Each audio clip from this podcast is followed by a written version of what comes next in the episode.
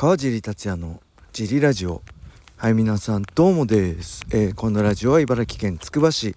並木ショッピングセンターにある初めての人のための格闘技フィットネスジムファイトボックスフィットネス代表の川尻がお送りします。はいというわけで今日もよろしくお願いします、えー、今日はですねえー、昨日ちょっとジムをお休みさせていただいて小林さんにお任せして、えー、僕はベラトールのえー、解説陣ね3人金原水垣川地の3人で金原選手の、えー、祝勝会をやってその様子を、えー、ベラトールあ UNEXT ね格闘技 YouTube チャンネルの方で収録してきました。えー、っとねあれですねなんだっけ。えー、すいませんお酒飲みながらね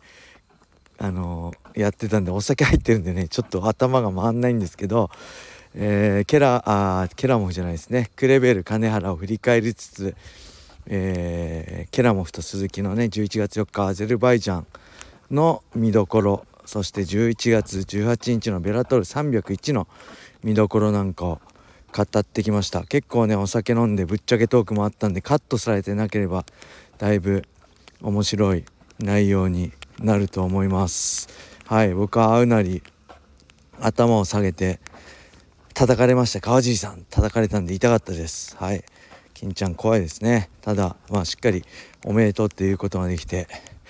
よかったです。はい是非見てください。最後にはねえー、その11月18日のベラトール301の解説の座をかけて3人でガチ勝負するっていうねえー、まあ、じゃんけんなんですけどガチじゃんけんして誰が解説の座を奪ったのかも是非見てください。はい。えー、そして本日木曜も実は、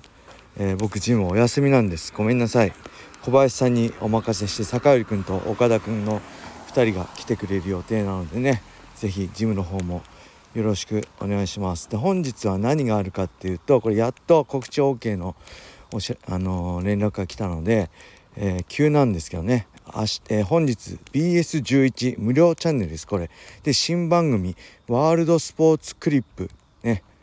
sponsored by U-NEXT が始まります。これはどういう番組かっていうと UNEXT が配信しているスポーツコンテンツから一押しの映像をお送りするスポーツ情報番組ですね。僕はその中で、まあ、格闘技の担当として、えー、ベラトールだったり USC の魅力をお伝えできるようにやるやります。その第1回の、えー、いわゆるコメンテーターっていうんですかね、えー、今年のね目標に解説とともにコメンテーターみたいのもやってみたいって言ってたんですけどまさにそのお仕事が来ました。まあ僕第1回だけでそれこれ毎週やるんで、まえー、っと僕は最初1回目なんですけどえー、その後はねいろんな人は多分やると思うんですけど時間はですね10月5日木曜日の夜11時スタート。11時半までの30分ですね。でこれ生放送じゃないんで実は当日の夕方に収録しに行くんですけど是非ね BS 見れる人は BS11 の、えー、木曜日23時からのワールドスポーツクリップね見ていただけると嬉しいです。えー、僕の他にはですね、えー、出演者 MC がハリー杉山さんと森千春さんですね。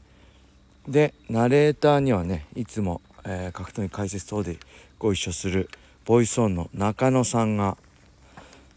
あのー、出演されそうなのでね是非見てくれると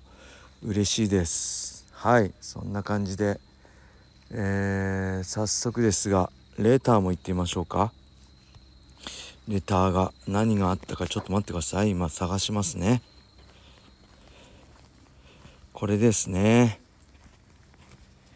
えー、っとごめんなさい。いやこれですね。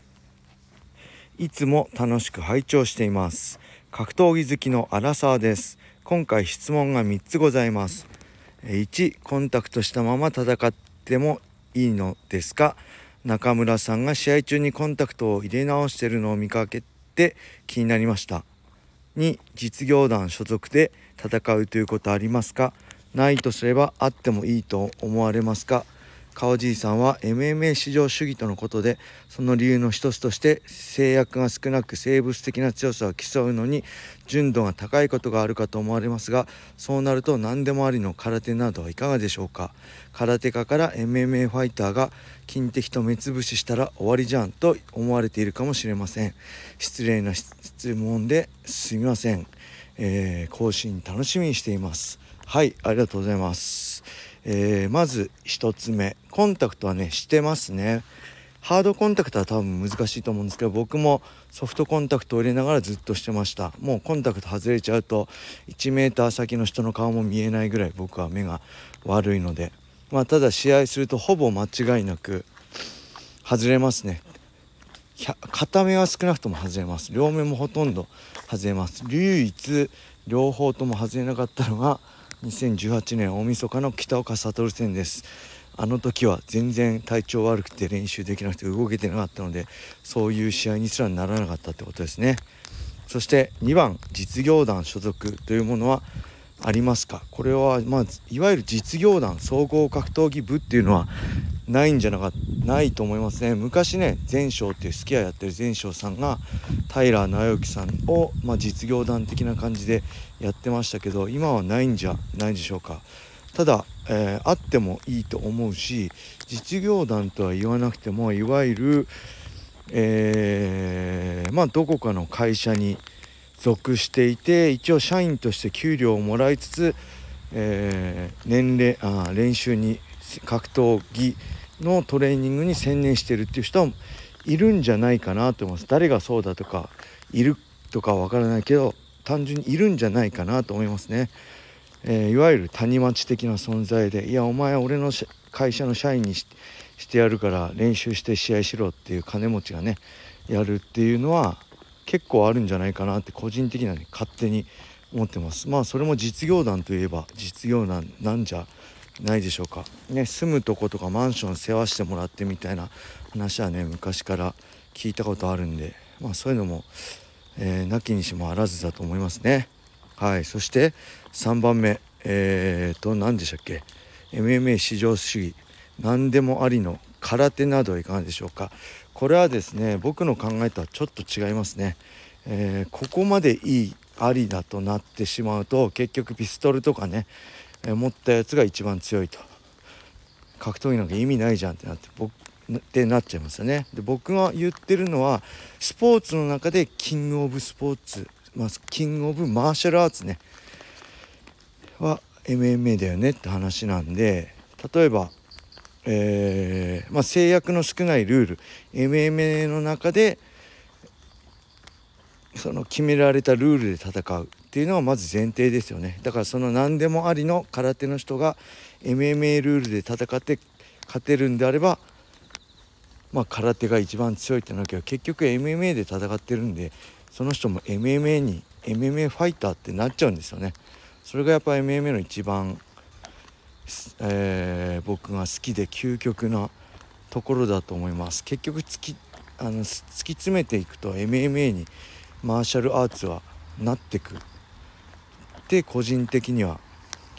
思ってますね。はい、僕が言ってるのはけだったら喧嘩だったらどうなの？いきなり殴られたらどうなの？とかじゃなくてスポーツとして、えー、限りなく制限を少なくすると結局 MMA になるよね。例えば、えー、なんで打撃の競技見てて寝技になんないんだろうとか寝技になっちゃダメなんだろうとかそういう制約を少なくしたのが MMA だよねちなみに昔の究極のアルティメット大会、まあ、USC ね初期は反則が3つしかなかったですよね。なんだっけ？噛みつき目つぶし。2つかな？金敵はやって KO したことあるから。あと1つ噛みつき目つぶし。あと何か1つしかないとかいうのが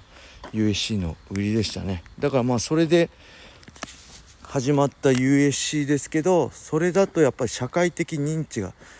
取れないと。でしっかりスポーツとしてそれを、あのー、しっかりやったのが今のユニファイドルールだと思うので結局、まあ、ユニファイドルールだったりライジンルールだったり現状の MMA のルールが、まあ、社会的なしっかり地位を得るためのルールとしてギリギリなんじゃないでしょうかね。できればね僕は本当なんだ続きもありが面白いと思うんですよね。はい。昔の USC は続きもあったのでそうするとね技術体系が全く変わってきて当時はやっぱり最強はレスラーになりましたね。テイクダウンしてガードポジションから続き金網に押し込んでしていればいいわけですからね。はい、だからそうやって技術体系の変化も含めてねやっぱり MMA の歴史を見るっていうのはすごい面白いなって個人的には感じてますね。ギロチンチョークは昔は決まらない技だってねジリラジオで言いましたけどそういう風になんか温故知新じゃないですけどいろいろ技術は回り回っていくんでね。はい。それを見るのがこの MMA の楽しみかなと思います。はい。そんなわけでめっちゃ雨が降ってきました。今ね駅から歩いて帰ってるんですけど雨降ってたからね傘持って行ったんですよ。で傘持ってつくば駅まで行ってちょっと電車あの電車が出発する前に時間あったのでベンチに座って待っててあのー、電車が来たら傘を忘れてっちゃってね出発駅の構内に傘を忘れてっちゃうっていうねもうどうしようもないことをやってもしもしかしたら奇跡的に同じ場所に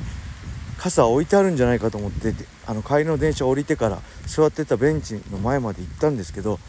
まあ、やっぱりなかったですね。というわけでちょっと雨が強くなってきてびしょびしょのまま帰ります。皆さん風邪ひかないように気をつけてください。はい。そんな感じで今日は終わりにしたいと思います。皆様良い一日を。またね